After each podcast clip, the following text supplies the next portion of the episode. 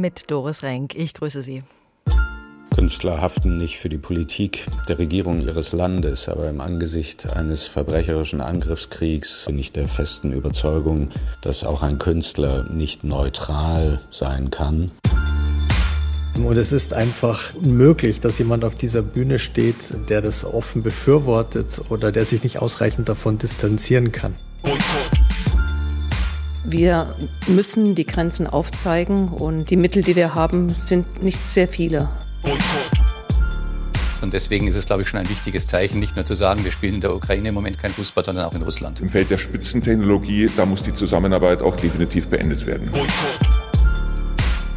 Sanktionen gegen russische Wissenschaftler oder Sportler oder Künstler, das ist die Sanktionen gegen die Leute, die sowieso in die erste Linie gegen regierende Regime agieren. Diese Brücken abzureißen wäre völlig falsch, sondern man muss sie im Gegenteil eigentlich intensivieren. Die Aufgabe, die jeder momentan hat, der im kulturellen Feld unterwegs ist, ist zu gucken, mit wem kann man weiterarbeiten, um tatsächlich sicherzustellen, dass wir die Brücken vor allen Dingen zu denjenigen stärken, die tatsächlich auch eine Veränderung der Politik Russlands ganz dringend herbeisehen. Es geht ausdrücklich nicht darum, das russische Volk zu treffen, sondern es geht darum, dass auch auf diesem Wege ein klares Signal in Richtung der Staatsführung gesendet wird.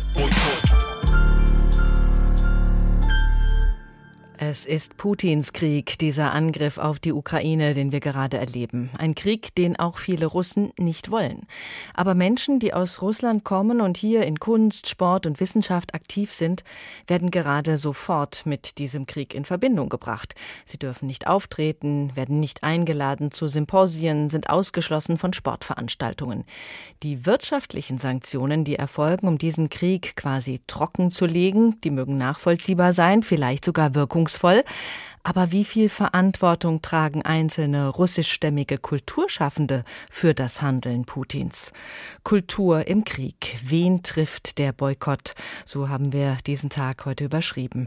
Es gibt ein großes Bedürfnis, ein Zeichen zu setzen, aller Welt klarzumachen, wir sind nicht einverstanden mit dem russischen Angriff auf die Ukraine. Und es bleibt eben nicht beim Profilbild in Blau-Gelb. Es gibt in vielen Bereichen das Ende der Beziehungen zu Russen. Zum Teil Teil hat das eine sehr aggressive Komponente. Es wird Zeit, auf ukrainische Stimmen zu hören, forderte die ukrainische Filmemacherin Daria Bassel gestern in einem Appell und holte zu einem Boykottaufruf gegenüber russischer Kultur aus. Wollen Sie die russische Aggression stoppen? Stoppen Sie deren Kultur bei der Beeinflussung des Geistes.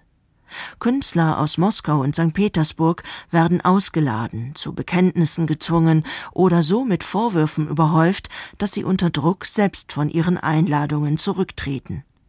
Dmitri Wilensky vom Petersburger Künstlerkollektiv Studierat sollte beispielsweise an einer Veranstaltung von Creative Time in New York teilnehmen. Teach-in on Ukraine for Artists and Activists, der Titel. Die ukrainische Künstlerin Aleftina Kachize forderte daraufhin in einem Post in den sozialen Netzwerken Tretet zurück, überlasst euren Platz ukrainischen Künstlern und fangt endlich an mit der Dekolonisation.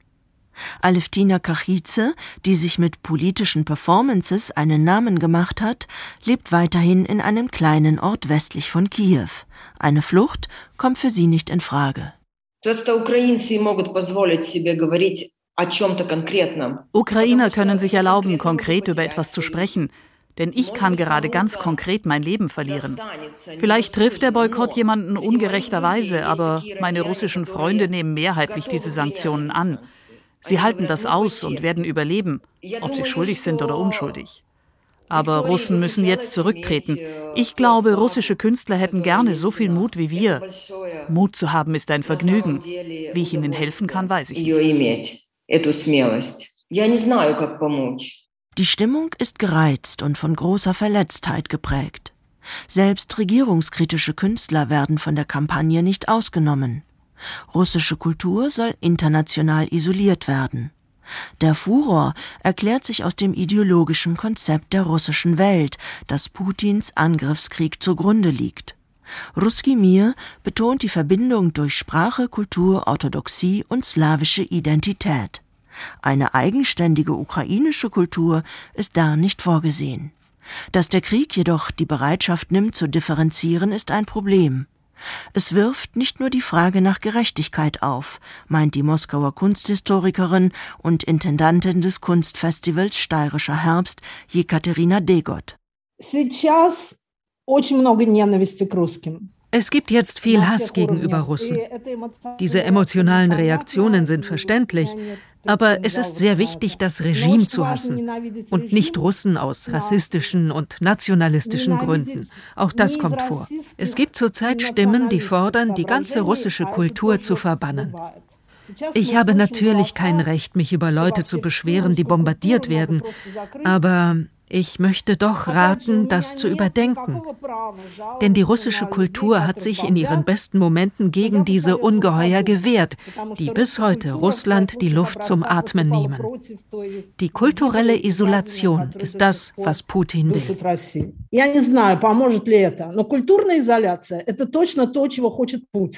Kulturelle Ausgewogenheit zählt, auch wenn die Emotionen verständlicherweise hochkochen.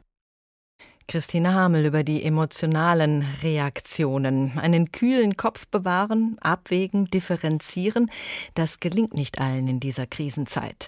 Der estnische Dirigent Paavo Järvi, aktuell Musikdirektor des Zürcher Tonhalle Orchesters und lange Dirigent des HR Sinfonieorchesters, hat zwei Tage nach Ausbruch des Krieges zum Beispiel ein Konzert in Russland gegeben. Er hat lange darüber nachgedacht, hat sich dann ganz bewusst gegen einen Boykott entschieden und stattdessen die Gage für den Abend an die Ukraine gespendet. Das Goethe-Institut steht in besonderer Weise für den kulturellen Austausch, für Völkerverständigung durch Bildung, dafür im Gespräch zu bleiben. Sprachvermittlung ist ganz zentraler Auftrag. Johannes Ebert ist Generalsekretär des Goethe-Instituts. Herr Ebert, es gibt ein Goethe-Institut in Moskau, es gibt ein Goethe-Institut in Kiew. Sie versuchen alle offen zu halten. Wie gut gelingt das? Also im Moment, was uns im Moment natürlich besonders bewegt, ist, dass wir unsere Mitarbeiterinnen und Mitarbeiter in Kiew in Sicherheit bringen. Da sind jetzt schon 50 äh, von den 120 sind etwa in Deutschland oder in den Nachbarländern. Etwa 40 bis 50 sind in der Westukraine und etwa 15 sind noch in Kiew. Wir das Goethe-Institut in Kiew, das Gebäude ist natürlich geschlossen, ebenso die Bibliothek und die Programmabteilung, aber wir bieten weiterhin Deutschkurse an mhm. aus dem Homeoffice. Ja, wir haben ja durch Corona sehr viel gelernt und sehr viel digitale Angebote. Zunächst waren das Deutschkurse für Menschen, die ihren Kurs gebucht hatten, also eine Fortsetzung, die das trotz des Krieges diese Fortsetzung wollten. Im Moment haben wir eine Aktion, wo wir zu einem symbolischen Preis über das Goethe-Institut Kiew für Ukrainer anbieten, die auch in Deutschland angekommen sind. Mhm. Und in Moskau, wie läuft es da? Alles ganz normal? Wir haben in äh, Russland drei Goethe-Institute, das Goethe-Institut in Moskau, in St. Petersburg und in Novosibirsk und ein sehr großes Netz von Partnerorganisationen. Und da läuft es natürlich nicht äh, ganz normal, aber wir arbeiten mit den Goethe-Instituten weiter. Anders als äh, Kulturorganisationen, die von Deutschland aus Projekte mit russischen Partnern machen, oft im staatlichen Bereich und wo auch viele Kooperationen abgesagt wurden, haben wir uns entschieden, in Russland weiterzuarbeiten. Wir haben aber allerdings alle öffentlichen Veranstaltungen abgesagt und wir haben auch Kooperationen mit staatlichen Stellen abgesagt. Aber das Goethe-Institut in Russland ist natürlich sehr eng vernetzt mit der Zivilgesellschaft, mit der freien Kulturszene, mit jungen Menschen, die auch Deutsch lernen, die sich für äh, Demokratie und Freiheit ja einsetzen und, und interessieren. Und ich glaube, für diese Menschen Angebote weiterzuführen, ist, glaube ich, sehr wichtig. Ich könnte Zeit. mir aber trotzdem vorstellen, dass es da gerade einen gewissen politischen Druck gibt, das Goethe-Institut in Moskau, in St. Petersburg und in Novosibirsk zu schließen. Wie rechtfertigen Sie, dass Sie offen halten? Wie gesagt, wir haben die Kooperation mit staatlichen Stellen eingestellt. Wir haben konkret die Teilnahme an Bildungsmessen abgesagt, die anstanden. Wir haben ein Jugendtheaterfestival, das in einem öffentlichen Gebäude geplant war, ins Internet äh, verlegt, um eben nicht in einem öffentlichen Gebäude zu agieren. Wir glauben aber, dass in einer Zeit, wo sich auch russische Intellektuelle und Künstler mit der Ukraine solidarisieren und in Gefahr begeben. Es gibt durchaus Partner von uns, die in den Nachbarländern untergekommen sind, weil sie sich konkret gegen den Krieg ausgesprochen hat, dass es da das falsche Signal ist, rauszugehen. Und ich sehe mich da auch durchaus äh, mit den politischen Ideen in Deutschland äh, im Einklang. Es gab ja am Samstag eine Erklärung der Kulturministerkonferenz der Staatsministerin äh, für internationale Beziehungen im Auswärtigen Amt Katja Keul und äh, der Beauftragten für Kultur und Medien Claudia Roth, dass es auch wichtig ist, mit den mutigen Künstlern und der Zivilgesellschaft in Russland weiterzuarbeiten und ich verstehe vor dem Hintergrund nicht immer, wenn es jetzt hier in Deutschland Anfeindungen gegen russische Künstlerinnen und Künstler gibt. Das ist ein Krieg und ein Völkerrechtsverstoß, den die russische Regierung zu verantworten hat. Und für eine Organisation wie uns, die für die Begegnung zwischen Menschen steht, zwischen Gesellschaften und nicht zwischen Regierungen, ist es, glaube ich, wichtig, dass wir diesen langjährigen Partnern vermitteln, dass wir sie jetzt nicht im Stich lassen, sondern dass wir auch hier weiterarbeiten wollen in dem beschriebenen Umfang. Mhm. Und ich möchte aber doch sagen, unsere Solidarität gilt natürlich der Ukraine. Und da ist es, glaube ich, sehr wichtig, dass man Angebote macht, auch für Menschen, die jetzt in Deutschland ankommen, für Kulturschaffende, die in Deutschland ankommen, für Menschen, die Deutsch lernen wollen. Ich glaube, das hat noch eine höhere Priorität. Gleichzeitig haben wir eine Verantwortung auch die freie Kulturszene, die Zivilgesellschaft und die jungen Menschen in Russland ähm, mit Angeboten anzusprechen. Welche Reaktionen haben Sie denn bekommen von russischer Seite auf Ihr Engagement? Also ich werde ja oft gefragt, ob das Goethe-Institut von staatlicher Seite derzeit unter Druck gesetzt wird. Das ist nicht der Fall. Von staatlicher Seite haben wir keinen Druck. Wir erleben aber durchaus, dass Partnerinnen und Partner äh, sagen, okay, derzeit wollen und können wir nicht mit dem Goethe-Institut zusammenarbeiten. Andere sagen wiederum, es ist gerade jetzt wichtig, den Kontakt zu euch zu halten. Also wir wägen das quasi täglich ab, wie die Situation ist und versuchen dann adäquat äh, nach unseren Prinzipien damit umzugehen. Johannes Ebert, Generalsekretär des Goethe-Instituts, vielen Dank. Kultur im Krieg. Wen trifft der Boykott? HR2 Kultur der Tag. Im Gespräch bleiben oder Funkstille verordnen? Auf der Suche nach einem Text, der zeigt, was für eine schwierige Sache Kommunikation ist, sind wir auf Ilse Eichinger gestoßen und ihre Erzählung Das Fenstertheater. Es braucht nicht viel, um etwas falsch zu verstehen, manchmal nicht mal Worte.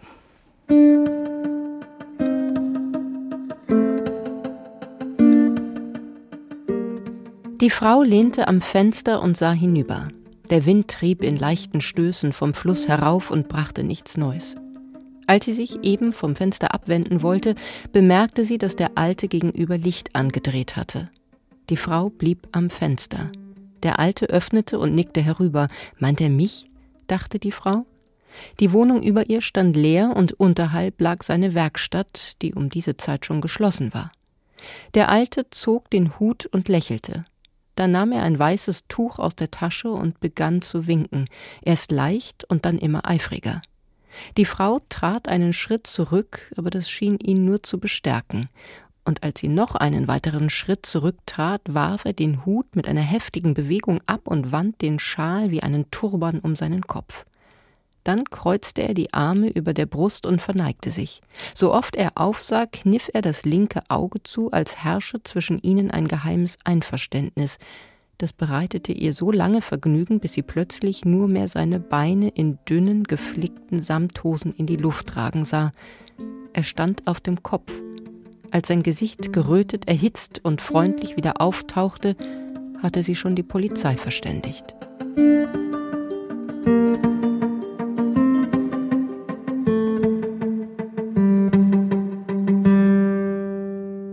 Was passiert, wenn die Polizei dann da ist, das hören wir dann gleich.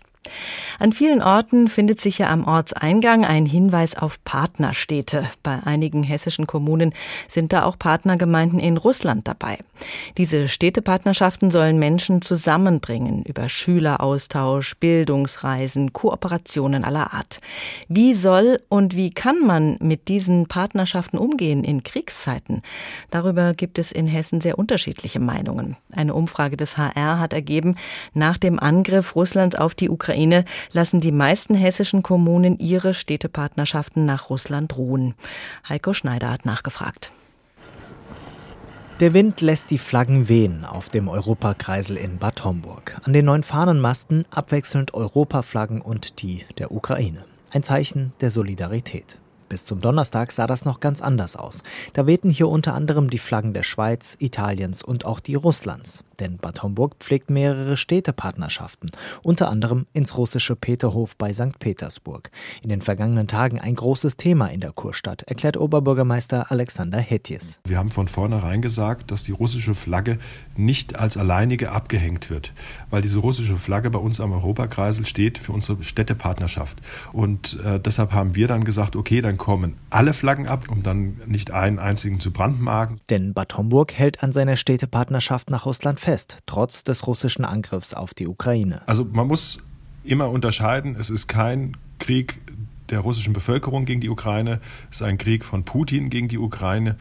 Und von daher darf man da auch äh, die Bevölkerung in Russland nicht fallen lassen. Ähnlich äußern sich auch Hetjes Amtskollegen aus Fulda und Offenbach. Auch sie wollen ihre russischen Städtepartnerschaften aufrechterhalten. Anders als die meisten hessischen Kommunen, die ihre Partnerschaften nach Russland vorerst ruhen lassen wollen.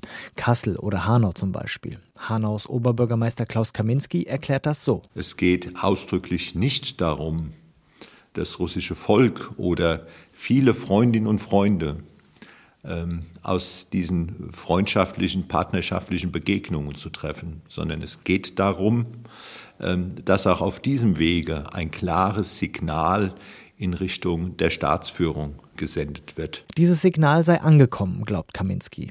Ein Zeichen setzen wollte auch das Land Hessen. Auch das lässt seine Partnerschaft zur russischen Region Jaroslawl ruhen. Europaministerin Lucia Puttrich. Wir müssen die Grenzen aufzeigen und die Mittel, die wir haben, sind nicht sehr viele. Wir stehen komplett hinter den Sanktionen, die gegenüber Russland ausgesprochen wurden. Wir unterstützen die auch und schauen, mit welchen Mitteln wir zusätzlich noch handeln können. Und dazu dient dieses Aussetzen der Partnerschaft mit Jaroslawl. Auch kleinere Kommunen wie Wächtersbach im Main-Kinzig-Kreis lassen ihre Städtepartnerschaften nach Russland ruhen. Andere halten sich die Entscheidung noch offen. So soll sich in Oberursel im Hochtaunuskreis zunächst der Magistrat mit dem Thema befassen. Sicher ist nur, Freundschaften zu den Menschen in den russischen Partnerstädten sollen erhalten bleiben. Da sind sich die hessischen Kommunen einig. Ein Signal an die russische Regierung. Viele Städtepartnerschaften ruhen gerade. Das Amsterdamer Kunstmuseum Ermitage hat die erst kürzlich eröffnete Ausstellung zur russischen Avantgarde geschlossen. Disney will keine Filme mehr in russischen Kinos zeigen und Netflix ist in Russland auch vorerst nicht verfügbar. Das ist nur ein ganz kleiner Ausschnitt aus der langen Liste dessen, was alles im Kulturbereich gestrichen, auf Eis gelegt, verschoben oder endgültig begraben wurde im Zusammenhang mit dem Krieg gegen die Ukraine. Wladimir Kamina ist ein deutscher Schriftsteller mit sowjetischer Abstammung, geboren in Moskau. Seine Muttersprache ist Russisch, aber er schreibt seine Texte auf Deutsch. Russendisco ist eine seiner bekanntesten Erzählbände. Herr Kamina, Sie haben mal gesagt, Sie seien privat Russe und beruflich deutscher Schriftsteller. Wie erleben Sie die Stimmung gerade gegenüber Russen? Na, ich persönlich ähm, bekomme in diesen Tagen ähm, sehr viel Verständnis und viel Mitleid auch. Also das ist ähm, auch für die Russen ein, ist dieser Krieg ein, ein, ein sehr wichtiger Schritt in ihrer Geschichte. Es wird in Kiew heute auch für ein freies Russland gekämpft. Diese Länder sind mit einem unsichtbaren Band verbunden. Es kann kein freies Russland geben ohne eine unabhängigen, souveränen Ukraine und umgekehrt. Deswegen ist das auch in gewisser Weise ein Bürgerkrieg, der außerhalb des Landes stattfindet. Hm, das äh, heißt, Sie äh, erhoffen sich eigentlich davon, dass sich in Russland dann etwas verändern wird, wenn dieser Krieg zu Ende gegangen ist. Na, auf jeden Fall. Also wir sehen jetzt schon, also den Krieg der Bilder hat Russland gleich am ersten Tag verloren und eine militärische Niederlage ist auch zu erwarten. Die Armee ist nicht so toll, wie sich der russische Herrscher das vorstellte. Und ich, glaub, ich glaube schon, dass es auch für Russland ähm, dann eine Veränderung ähm, geben kann. Hm, die, wie Sie jetzt es beurteilen, positiv sein könnte, wenn denn der Krieg von den Russen nicht gewonnen wird. Welchen Schaden richtet dieser Krieg denn an für das Erscheinungsbild der Russen generell? Hier in Deutschland meinen Sie oder oder ja, überall auf der Welt? Ja, ja. ja ich verstehe Ihre Frage. Na, das, ja, natürlich ist das eine, eine sehr, sehr große Schande. Also da, das, äh, ähm, das Volk, also dermaßen jede Möglichkeit äh, der Einwirkung auf äh, seine politische Führung ver verloren hat. Aber das wird, das wird ähm, nicht lange dauern, weil dieser Zustand auf, auf lange Zeit einfach unerträglich ist. Ich glaube, das ist tatsächlich wichtig jetzt äh, hier, von hier, von Europa aus, alles zu tun, was diesem Regime schadet ähm, und, und die Menschen dort unterstützen, weil da sind keine äh, Putins Soldaten. Wissen Sie, die Politiker kommen und gehen und, und die Länder, unsere Völker, sie bleiben. Wir mhm. sind ähm, auf Nachbarschaft, auch gute, auf, auf eine gute Freundschaft angewiesen. Mhm. Wenn Sie das so differenzieren, alles tun, um die russische Regierung, um Putin äh, zu schaden, um da ein Zeichen zu setzen, aber auch alles tun, um die Russen weiterhin, äh, vor allen Dingen diejenigen, die sich gegen diesen Krieg wenden, zu unterstützen. Wie kann das gelingen? Ja, man muss ein klares Zeichen setzen, dass wir eben äh, nicht glauben, äh, nicht glauben an diese fantastische Idee, dass alle 100 Millionen Russen äh, dieses Regime unterstützen. Das, es gibt natürlich einen Teil der Gesellschaft, die ähm, in diesem Informationskrieg ja unter den Propagandakanonen des staatlichen Fernsehens leidet. Selbst dort bekommt das Bild die ersten Risse. Wir haben alle gesehen, diese Nachrichtenredaktorin, die dann plötzlich während des Nachrichtenprogramms aufsprang und schrie, dass äh, die Menschen äh, belogen werden ja, durch, durch, diese, durch diese Propagandasendungen. Und, und ja, wir, müssen, wir können den Menschen helfen, ähm, auch ein anderes Informationsbild zu bekommen. Zurzeit sind alle ähm, russische Journalisten, die eine Autorität, einen Namen haben, ähm, in Europa unterwegs. Also wenn Sie eine Plattform bekommen, von wo aus Sie eben ähm, auch russischsprachige Menschen ansprechen können in Russland und im Ausland. Das wäre schon eine große Hilfe. Mhm. Wie äh, beurteilen Sie das, dass jetzt auch äh, mancher russische Künstler nicht auftreten darf, dass es da eben solche Einschränkungen gerade hier in Deutschland gibt? Sie meinen, warum sich die russischen Künstler nicht distanzieren von, von diesem verbrecherischen Regime? Ja, das ist ja äh, beides. Manche distanzieren sich und haben aber trotzdem Probleme aufzutreten. Manche distanzieren sich nicht. Also äh, würden Sie sagen, es ist zwingend notwendig, dass sich alle distanzieren oder können Sie Gründe sehen, warum das manche nicht tun? Ich kann ehrlich gesagt solche Gründe nicht sehen. Also entweder sind Menschen eben äh, es ist für, mich ist das eine, ein Konflikt nicht zwischen Ukraine und Russland. Das ist ein Konflikt zwischen der freien Welt und einem imperialen Totalitarismus, der überhaupt nichts zu suchen hat in unserem Jahrhundert. Wenn Menschen auf diese auf diese archaischen äh, äh, auf diese auf diese archaischen Möglichkeiten stehen, dann müssen sie das auch klar und deutlich sagen. Das heißt, äh, aus Ihrer Sicht müssten sich alle, die, besonders die hier leben, in der freien Welt leben, ganz deutlich distanzieren und diejenigen, die das nicht tun, das finden Sie dann auch berechtigt, dass die nicht äh, auftreten dürfen, zum Beispiel? also diejenigen, die hier auch leben wollen, die diese die europäischen demokratischen Werte unterstützen, müssen natürlich ähm, angesichts dieser unglaublichen Katastrophe, die gerade in der Ukraine stattfindet, natürlich müssen sie das Wort ergreifen. Also viele Russischsprachige können es einfach schlicht nicht, weil es keine Plattform dafür gibt. Was würden Sie sich da Aber, wünschen? Ja. Was, was müsste äh, da jetzt passieren, damit es eine Plattform gäbe? Na, man muss einen äh, russischsprachigen Sender organisieren.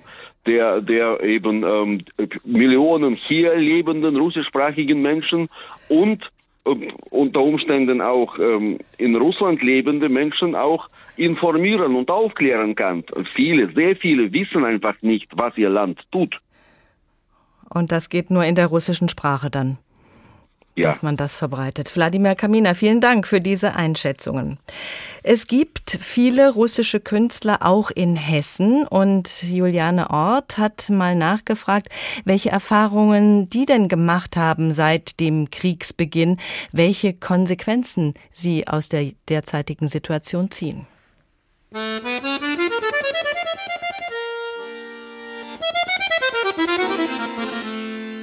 Wassili Dück spielt bei Auftritten gerne russische Volkslieder auf dem Akkordeon. Sie sind Teil der russischen Kultur. Aber seit dem Angriff Russlands auf die Ukraine denkt er viel nach über das Wesen dieser Kultur. Das liegt so richtig tief im Herzen und das Herz ist zerrissen jetzt sozusagen. Man kennt russische Kultur und auf einer Seite ist das eine große Bereicherung, auf andere Seite das zu verstehen, dass praktisch äh, dein Land ist Aggressor dass sich auch andere schwer tun mit Russland, ist für Wassili Dück sehr nachvollziehbar. Deshalb hat es ihn auch nicht überrascht, dass ein geplantes Solokonzert im April erstmal abgesagt wurde. Aus dem Grund, dass äh, neue politische Ereignisse, so wurde formuliert. Aber ich, ich meine, ich kann das verstehen. Also wenn jemand macht äh, Werbung und da wird geschrieben, da kommt Akkordeonist, äh, gebürtige äh, Sibirier und Russland und so, wahrscheinlich kommen die Leute nicht. Bisher ist das Konzert nur verschoben. Und auch von seinen Musikschülern hat Wassili Dück noch keine negativen Rückmeldungen bekommen. Sehr viele positive Rückmeldungen bekommt gerade die Frankfurter Künstlerin Sonja Jakovleva auf ihren Insta-Post. Darauf wirft sie ihren russischen Pass in die Toilette und ruft dazu auf, die deutsche Staatsbürgerschaft anzunehmen. Denn mit Russland, wo sie ihre Kindheit verbracht hat, kann sie sich nicht mehr wirklich identifizieren. Deswegen ist der Pass jetzt erstmal im Klo gelandet und ich bin auf dem Weg, eine wahrhafte deutsche Person zu werden mit äh, Tatort und Bratwurst und Kirmes und keine Ahnung. Dabei liebt Sonja Jakovleva die russische Kultur und würde gerne mehr davon zeigen. Wie in Videos ihres Künstlerkollektivs KVTV. KVTV ist fest in russischer Hand. Und da wir den identitätspolitischen Diskurs auf keinen Fall verpassen wollten, wollten wir euch ein paar Details aus der russischen Kultur zeigen. Unter russischer Kultur verstehen viele im Moment aber eher Aggression, und deshalb hält Sonja Jakovleva sich etwas zurück. Sie redet in der Öffentlichkeit lieber nicht laut Russisch. Und auf einer Messe, auf der sie im April ihre Arbeiten zeigt, lässt sie die Scherenschnitte von Katharina der Großen lieber zu Hause. Insgesamt spürt Sonja Jakovleva aber keine Einschränkungen, ganz anders als ihre Freunde in Russland. Die noch halt in Russland leben und sich nicht mit der Politik, äh, die da seit Jahren auch schon herrscht, äh, identifizieren und auch keine Räume finden, in denen sie halt existieren können oder Kunst machen können oder kreativ sein können. Aber es gibt einem schon zu denken, wenn eine Künstlerin sagt, dass sie momentan nicht gerne laut Russisch spricht auf deutschen Straßen. Kultur im Krieg. Wen trifft der Boykott? HR2 Kultur der Tag. Der alte Mann am Fenster, der hatte sich ja sehr merkwürdig verhalten, so merkwürdig, dass die Frau gegenüber die Polizei gerufen hat. Was wollte er ihr bedeuten mit dem weißen Schal, den er wie einen Turban um den, Topf, äh, um den Kopf gebunden hatte und seinem Kopf stand? Das Schauspiel am Fenster in der Erzählung von Ilse Eichinger geht weiter. Das Fenstertheater.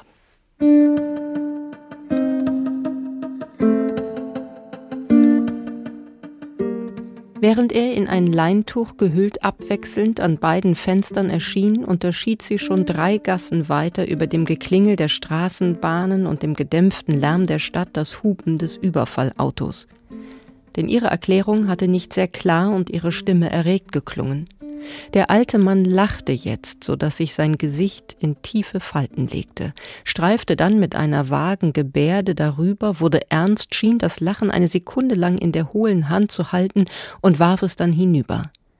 Erst als der Wagen schon um die Ecke bog, gelang es der Frau, sich von seinem Anblick loszureißen. Sie kam atemlos unten an. Eine Menschenmenge hatte sich um den Polizeiwagen gesammelt. Die Polizisten waren abgesprungen und die Menge kam hinter ihnen und der Frau her. Sobald man die Leute zu verscheuchen suchte, erklärten sie einstimmig, in diesem Hause zu wohnen. Einige davon kamen bis zum letzten Stock mit. Von den Stufen beobachteten sie, wie die Männer, nachdem ihr Klopfen vergeblich blieb und die Glocke allem Anschein nach nicht funktionierte, die Tür aufbrachen.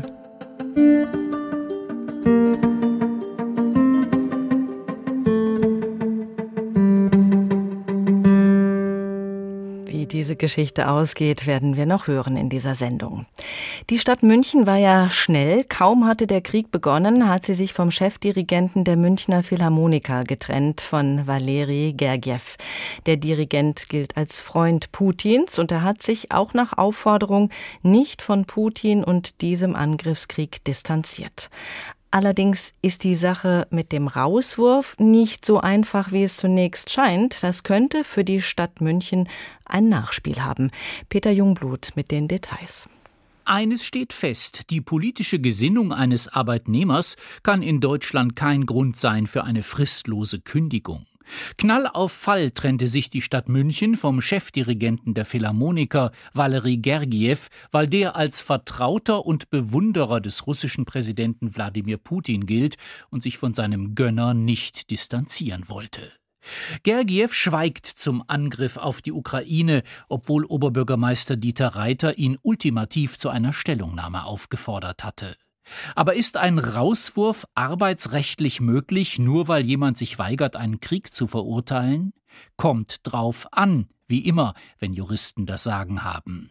Der Berliner Anwalt Peter Raue, der sich auf Streitigkeiten in Kunst und Kultur spezialisiert hat, verweist gegenüber dem Bayerischen Rundfunk darauf, dass der Dirigent überhaupt kein Arbeitnehmer im juristischen Sinne sei. Ich bin der festen Überzeugung, dass die vertraglichen Beziehungen zwischen Gergiev und der Stadt München, die ja der Vertragspartner ist, nicht Arbeitsrecht ist, sondern Dienstrecht ist. Der RGGF hat weder das Recht, Leute einzustellen, noch hat er Geschäftszeiten, in denen er arbeiten muss. Das ist kein Arbeitnehmer. Und das ändert die Sache radikal. Gergievs Vertrag war bis Sommer 2025 verlängert worden, übrigens in voller Kenntnis seiner politischen Ansichten. Er läuft also noch dreieinhalb Jahre. Zwar ist nicht bekannt, wie viel der Maestro in München verdient, doch anderswo bekommen Stardirigenten seines Kalibers zwischen einer und drei Millionen Euro pro Jahr. Die fristlose Kündigung könnte also teuer werden für die Stadt München, die ja auch Ersatzdirigenten bezahlen muss. Doch Peter Raue ist ziemlich sicher, Gergiev wird leer ausgehen. Ich habe in meinem Leben mit vielen, vielen Verträgen, auch im musikalischen Bereich, Chefdirigentverträge zu tun gehabt. Wenn es da Streitigkeiten gibt, das geht nie vor das Arbeitsgericht, immer vor das sogenannte normale Zivilgericht, das wäre das Landgericht in München. Und dort zu klagen würde ich Herrn Gurgerev abraten, denn da wird er scheitern. Andere Arbeitsrechtler verweisen auf Fachportalen im Netz darauf, dass es grundsätzlich auch auf einem anderen Weg möglich sein könnte, Gergiev ohne Abfindung loszuwerden. Zum Beispiel gibt es das Mittel einer Druckkündigung. Damit ist es möglich, sich von Beschäftigten zu trennen, die mit ihrem Verhalten den Betriebsfrieden gefährden. Für Peter Raue ist das jedoch im Fall Gergiev keine Alternative. Wenn ein Arbeitnehmer gegen eine Kündigung klagt, dann kann der Arbeitgeber dem Gericht sagen, bitte mach doch einen Vorschlag, wie wir den Vertrag auflösen. Die beiden können nicht mehr miteinander. Wir müssen den Vertrag beenden. Das nennt man eine Druckkündigung und da kann ein Auflösungsvertrag vom Gericht angeordnet werden. Das geht aber nur, wenn wir beim Arbeitsgericht sind. Von der Stadt München kommt einstweilen nur die dürre schriftliche Mitteilung, die Details zum Vertrag mit Valery Gergiev würden derzeit geklärt. Nachdem die Einzelheiten sicherlich seit Jahren bekannt sind, kann es bei dieser Wortwahl nur darum gehen, Ermessensspielräume auszuloten, Notausgänge zu finden. Der Dienstvertrag als solcher könnte schon einer sein. Daran habe ich nun gar keinen Zweifel, dass bei diesen hohen Stellungen, die er in diesem Vertrag hat, dass der Vertrag so sensibel ist, dass erhebliche Störungen zur Kündigung berechtigen. Eine schwierige Entscheidung. Mit wem will man weiterhin zusammenarbeiten? Ist es wichtig, welche politische Einstellung der Dirigent hat? Muss er Stellung beziehen? Gergiev hat als Repräsentant der Stadt München eine herausgehobene Stellung und ist ein Botschafter ganz Münchens. So rechtfertigt die Stadt den Rauswurf und Wladimir Kaminer hat ja eben auch gesagt, dass er kein Verständnis hat für Russen, die sich nicht distanzieren von diesem Krieg. Die Universitäten in Deutschland sind auf jeden Fall aufgefordert, die Sanktionsmaßnahmen der Bundesregierung zu unterstützen. Was das konkret bedeutet für den Wissenschaftsbetrieb, darüber spreche ich jetzt mit Professor Christian Tietje, Rektor äh, der Martin-Luther-Universität Halle-Wittenberg. Guten Abend, Herr Tietje. Schönen guten Abend. Was bedeutet das denn konkret für die Hochschulen? Welche bisher bestehende Zusammenarbeit mit Russland wird und wurde gekappt? Ja, die Hochschulen wie auch meine eigene Hochschule haben Kooperationsprojekte sowohl im Forschungsbereich, in der Wissenschaft, wie auch natürlich in der Lehre auf Studentenaustausch bezogen. Äh, bei uns an der Martin-Luther-Universität sind das über 20 Kooperationsprojekte, die durch entsprechende Verträge abgedeckt sind. Und diese sind ähm, ausgesetzt äh, seit Kriegsbeginn, also suspendiert. Sie sind die Kooperationen, die zum Teil sehr lang zurückreichen in die Geschichte, sind nicht für immer abgebrochen, aber wir haben sie in der Konsequenz der Entwicklung ausgesetzt, sodass äh, zunächst einmal alles ruht. Es gibt dann gewisse Ausnahmen, über die wir sicherlich auch noch sprechen sollten. Mhm. Dieser Abbruch bzw. die Aussetzung von Kooperationen? In welchen Zeiträumen denkt man denn da? Denn irgendwann ist das ja dann auch eine äh, Sache, da geht es um finanzielle Mittel. Wenn das alles nicht mehr läuft, dann wird es ja schwierig, das wiederzubeleben. Deswegen ist es uns so wichtig, zunächst von einer Aussetzung zu sprechen und nicht von einem Abbruch aller Brücken, die wir haben. Ähm, es ist natürlich der Wille, Wissenschaft wieder einzusetzen, um ähm, einen Frieden auch zu stabilisieren. Aber dafür muss dieser erst einmal da sein. Das, was man unter Science Diplomacy bezeichnet, ist uns wichtig. Wissenschaft verbindet ähm, und sichert Frieden. Aber zunächst einmal bedarf es eines äh, einer Aussetzung der kriegerischen Auseinandersetzung, das heißt eine Beendigung der Aggression. Erst dann kann man über eine gleichberechtigte Kooperation wieder nachdenken. Mhm. Es gibt Ausnahmen und das ist die, alles das, was äh, äh, russische Studierende und Wissenschaftler, die sich in Deutschland aufhalten oder flüchten müssen, weil sie Oppositionelle sind, betrifft. Mhm. Sie haben ja einige äh, ukrainische und russische Studenten an Ihrer Hochschule auch. Wie läuft das da? Ja, wir haben äh, weit über 200 ukrainische und russische und belarussische äh, Studierende bei uns. Das ist eine sehr schwierige Situation. Ähm, am, am schwierigsten ist sicherlich die finanzielle Situation der hier schon vor Ort ähm, ähm, Studierenden, die hier vor Ort sind. Diese Studierenden sind abgeschottet von ihren finanziellen Ressourcen zu Hause. Es wird zunehmend schwieriger, den Lebensunterhalt zu bestreiten. Ähm, das bereitet natürlich erhebliche Schwierigkeiten und wir haben mit privater Unterstützung und auch gewisser staatlicher Unterstützung hier erste Hilfsprogramme aufgelegt. Hm, das heißt, die Studenten haben überhaupt kein Geld, um hierher zu kommen, weil äh, zum Beispiel die Banken nicht mehr funktionieren. Die Studierenden, die schon hier sind, also schon vor Kriegsausbruch hier in Deutschland bei uns waren, haben zunehmend Schwierigkeiten an ihr Geld, das im Regelfall ja zu Hause auf einem Konto liegt, ranzukommen. Mhm. Studierende, die beabsichtigen, nach Deutschland zu kommen, was wir weiterhin begrüßen würden, haben Schwierigkeiten, Geld mitzubringen, wenn man so sagen darf. Ähm, die Umtauschmöglichkeiten in Dollar und Euro sind in Russland massiv beschränkt. Äh, es sind Kapitalverkehrsbeschränkungen eingeführt. Man kann kein Geld mehr ausführen und man bekommt hier am Bankautomaten oder hat zunehmend Schwierigkeiten, Geld zu bekommen. Das sind die ganz realen, praktischen Schwierigkeiten, vor denen diese jungen Menschen stehen. Mhm. Das heißt, Sie versuchen im individuellen Fall, egal ob das jetzt ukrainische oder russische oder belarussische Studenten sind, da weiter zu helfen. Wie ist denn die Stimmung untereinander in diesen Gruppen? Sehr unterschiedlich. Es gibt zum Teil sehr große Solidarität auch zwischen den Studierenden aus der Ukraine und, und Russland. Ähm, man muss immer wieder betonen, dies ist ein Krieg eines totalitären Regimes. Ähm, es ist kein Krieg von Menschen ausgehend von der Bevölkerung. Äh, das ist ein ganz wichtiger Punkt. Aber natürlich ist das das, was ich gerade gesagt habe. Im Einzelfall nur schwer zu kommunizieren, weil es äh, natürlich auch Spannungen gibt und das sehen wir und beobachten wir mit großer Sorge. Auf dieses Problem wurde ja auch letzten Freitag durchaus in der sogenannten Lübecker Erklärung der Kultusministerkonferenz hingewiesen. Wir unterstützen überall dort, wo es individuell notwendig ist. Wir, wir suspendieren die institutionelle Kooperation, aber wir müssen sehr darauf achten, dass sich der Krieg nicht äh, sozusagen auf einzelne Menschen äh, fortsetzt im Sinne von Hass, die hier bei uns äh, zu Gast sind. Mhm.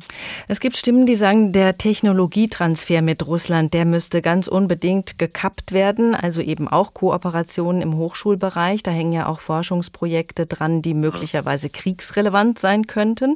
Wie beurteilen Sie das? Das ist ohnehin schon der Fall. Erstens, wie gesagt, weil wir alle Projekte ausgesetzt haben. Das geht zurück auf ganz klare Empfehlungen sowohl des Deutschen Akademischen Austauschdienstes, also für den Studierendenaustausch, wie auch für die Deutsche Forschungsgemeinschaft ähm, für den Forschungsbereich. Hier fließt kein Geld mehr. Das muss man in aller Deutlichkeit sagen. Und im Übrigen greift auch das EU-Sanktionsregime an der Stelle dass in allem, was militärisch relevant sein kann, das ist der sogenannte Dual-Use-Bereich, äh, ohnehin ausgesprochen restriktiv zu Recht ist. Insofern da vereinfacht gesagt läuft nichts mehr. Ein Blick in die Hochschule. Professor Christian Tietje, der Rektor der Martin-Luther-Universität Halle-Wittenberg. Vielen Dank. Selbst die freundlichste Geste kann missverstanden werden. Ilse Eichinger hat das in eine Erzählung gepackt. Das Fenstertheater heißt sie. Wir hören jetzt, wie es ausgeht, nachdem die Polizei die Tür zur Wohnung des alten Mannes aufgebrochen hat. Der steht ja immer noch am Fenster und gestikuliert. Mit wem er kommuniziert, das erfährt die Frau, die die Polizei gerufen hat, jetzt.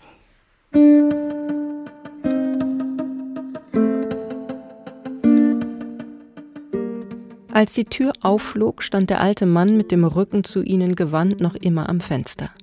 Er hielt ein großes weißes Kissen auf dem Kopf, das er immer wieder abnahm, als bedeute er jemandem, dass er schlafen wolle.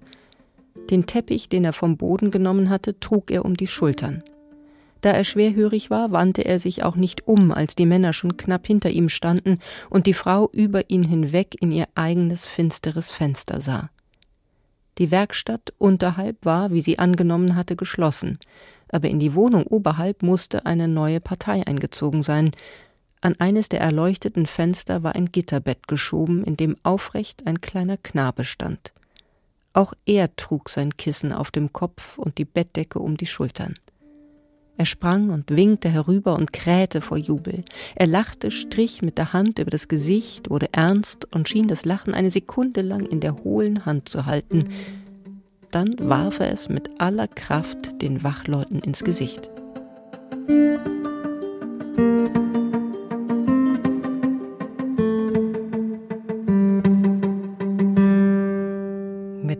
Reden, bevor man die Polizei ruft, hätte geholfen. Aber auf einer Ebene hat die Kommunikation ja funktioniert in dieser Geschichte. Kommunikationskanäle werden gerade auf vielen Ebenen gekappt. Von Wissenschaft und Kultur haben wir schon etliche Beispiele gehört. Jetzt gucken wir auf den Sport. Der Krieg in der Ukraine hat erst nach dem Ende der Olympischen Winterspiele begonnen, aber bei den Paralympics wurden alle belarussischen und russischen Sportler ausgeschlossen. Das Champions League Finale sollte in diesem Jahr in St. Petersburg ausgetragen werden. Das Spiel wurde nach Paris verlegt. Und bei der Qualifikation zur Fußball-Weltmeisterschaft bleibt die russische Nationalmannschaft möglicherweise außen vor.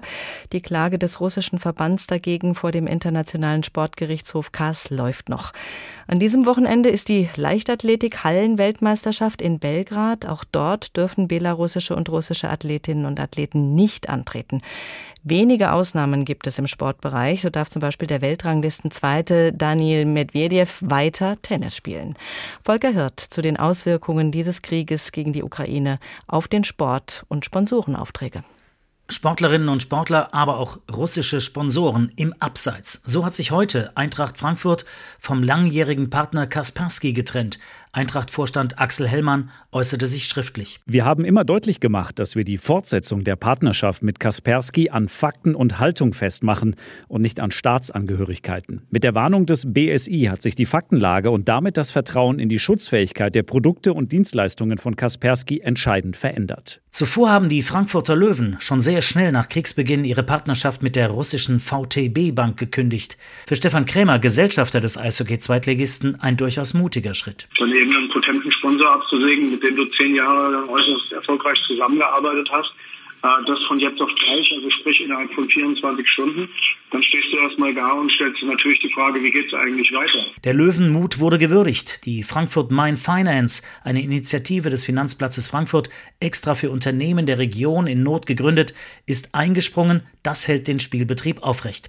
In der Fußball-Bundesliga hat der Schritt von Schalke 04 für das größte Aufsehen gesorgt. Trennung von Trikot, somit wichtigstem Sponsor Gazprom. Für die Fans ein alternativloser Schritt, so Susanne Franke, Vorstandsmitglied in Schalkes Faninitiative. Wenn wir nicht sofort wieder aufsteigen, dann ist das so. Aber was wir tun, können wir mit einem guten Gewissen tun. Und das ist unglaublich viel wert. Für Oliver Minzlaff, Manager von RB Leipzig, stellt sich darüber hinaus die Grundsatzfrage. Wenn ich Journalist wäre, ich hätte mal gefragt, warum findet dann überhaupt noch ein Fußballspiel jetzt gerade statt, wenn Krieg ist? Das ist doch mal die Frage. Die Sportler untereinander sind zwiegespalten. Es haben sich bei aller Rivalität auch Freundschaften entwickelt. So hat Biathlet Erik Lesser ukrainischen Kollegen seinen Instagram-Account überlassen, um Follower in Russland mit Nachrichten zu versorgen. Wenn ich jetzt irgendwas poste, das glaubt mir noch kein Mensch.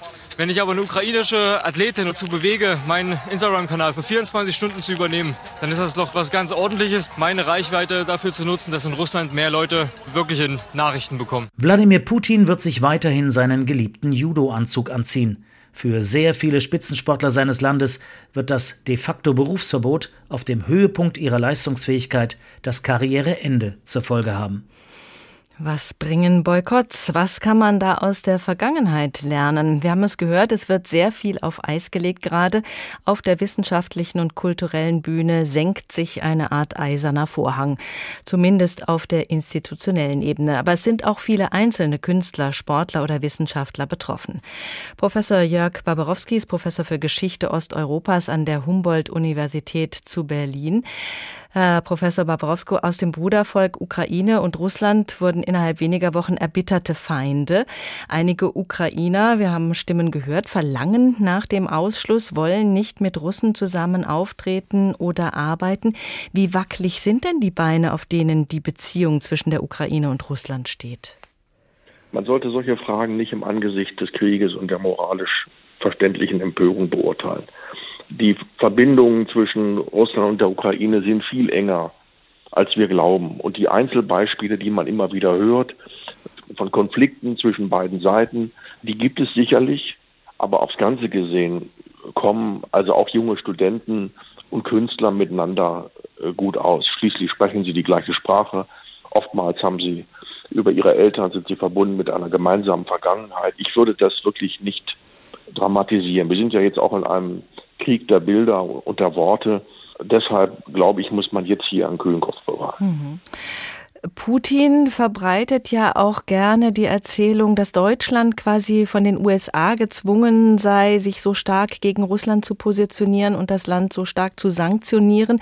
Wie stark sind die Bande zwischen Deutschland und Russland? Die Bande zwischen Deutschland und Russland sind sehr eng und sie waren traditionell sehr eng, weil Deutschland doch immer eine Mittlerrolle eingenommen hat zwischen den Ländern des Westens und Russland. Und diese Rolle, so ist es jedenfalls mein Eindruck, diese Rolle hat äh, Kanzler Scholz versucht äh, weiter äh, einzunehmen. Also die Möglichkeit zwischen den Blöcken und den Feinden zu vermitteln.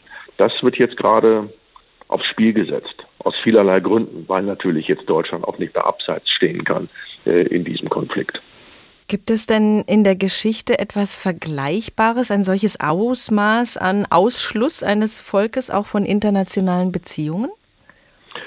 Naja, im Ersten äh, und Zweiten Weltkrieg gab es das natürlich.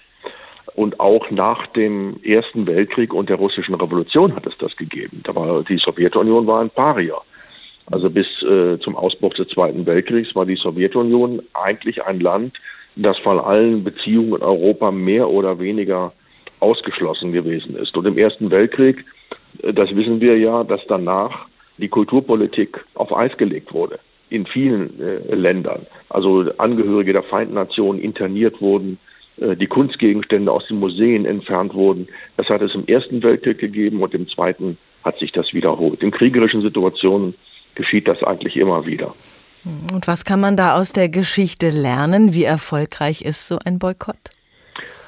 Man kann aus der Geschichte also lernen, dass solcher Boykott nichts bringt, weil er die Fronten verhärtet und weil er die Menschen gegeneinander aufbringt, die ja im Grunde in keinen feindlichen Beziehungen zueinander stehen. Ich halte diesen Boykott russischer Kunst und äh, den Boykott wissenschaftlicher Beziehungen zwischen Russland und Deutschland für verheerend, für ein fatales Signal, weil es ja in der Regel die Künstler sind, die Wissenschaftler, die Intellektuellen in Russland, die gegen diesen Krieg sind. Und man isoliert diese Leute in ihrem eigenen Land und man gibt ihnen das Gefühl, dass sie allein sind, dass sie auch von den Freunden im Westen alleine gelassen werden. Und das ist schlecht. Das wird den gegenteiligen Effekt erzielen, weil Putin jetzt sagen kann, dass diese Leute zum Opfer der westlichen Aggression geworden sind, was natürlich Unsinn ist, aber das kann man am Ende so ins Spiel bringen. Deshalb halte ich das für fatal und für einen großen, großen Fehler. Hm, aber gerade da kommt ja dieser moralische Aspekt mit ins Spiel. Man möchte auf der richtigen Seite stehen. Ja, man möchte auf der richtigen Seite stehen und das hat man ja auch mit den Sanktionen, die gegen russische Oligarchen, gegen die russische Regierung und russische Wirtschaftsunternehmen zielen, doch auch gemacht. Aber es ist doch völlig sinnlos und zweckfrei, nun die wissenschaftlichen Beziehungen äh, einzufrieren. Die Kollegen, mit denen ich in Russland zu tun habe, mit denen ich jetzt keine Kooperation mehr pflegen kann, die sind doch alle gegen diesen Krieg. Das sind doch alles Kritiker äh, des Putin-Regimes. Und ich muss denen jetzt sagen, dass die Kontakte, die wissenschaftlichen Kontakte eingestellt werden müssen. Das ist ein Fehler. Es ist ein großer Fehler, weil es den Dialog gerade mit den Leuten abbricht, die doch eigentlich auf unserer Seite stehen.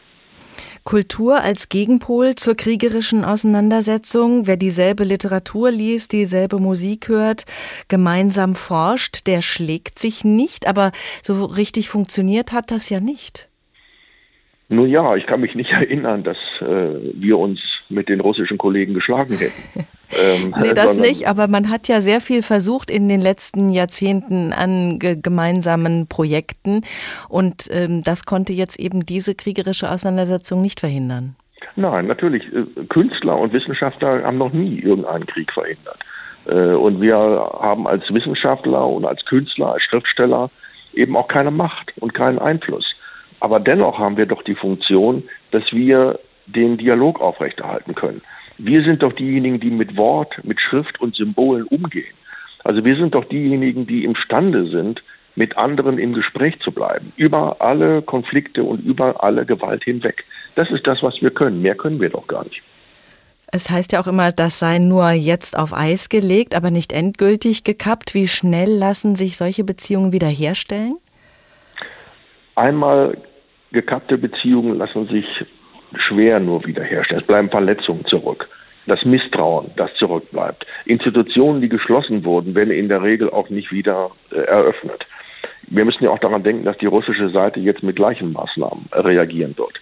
Wir haben in Moskau äh, die Stiftung der deutschen Parteien. Es gibt das Deutsche Historische Institut in Moskau. Es gibt allerlei Institutionen, die sehr beliebt sind bei, vor allen Dingen bei jungen Russen, bei intelligenten Menschen und gebildeten Menschen, die die aufsuchen und die dort ein Forum finden, mit anderen äh, Menschen aus den westlichen äh, Demokratien zu sprechen und in einen Dialog zu kommen. Wenn das abgebrochen wird, dann wird es Jahre dauern, äh, bis man das wieder hinbekommen kann. Ganz abgesehen davon, dass in dem Augenblick, wo das eingestellt wird, Geld eingespart wird.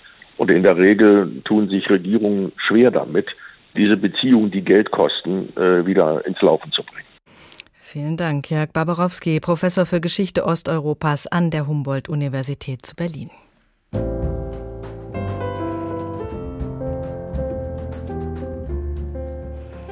Kultur im Krieg. Wen trifft der Boykott? Das haben wir gefragt und von vielen die Antwort erhalten, dass man möglicherweise mit den zahlreichen Einschränkungen im Kunst, Kultur, Sport und Wissenschaftsbereich die Falschen trifft.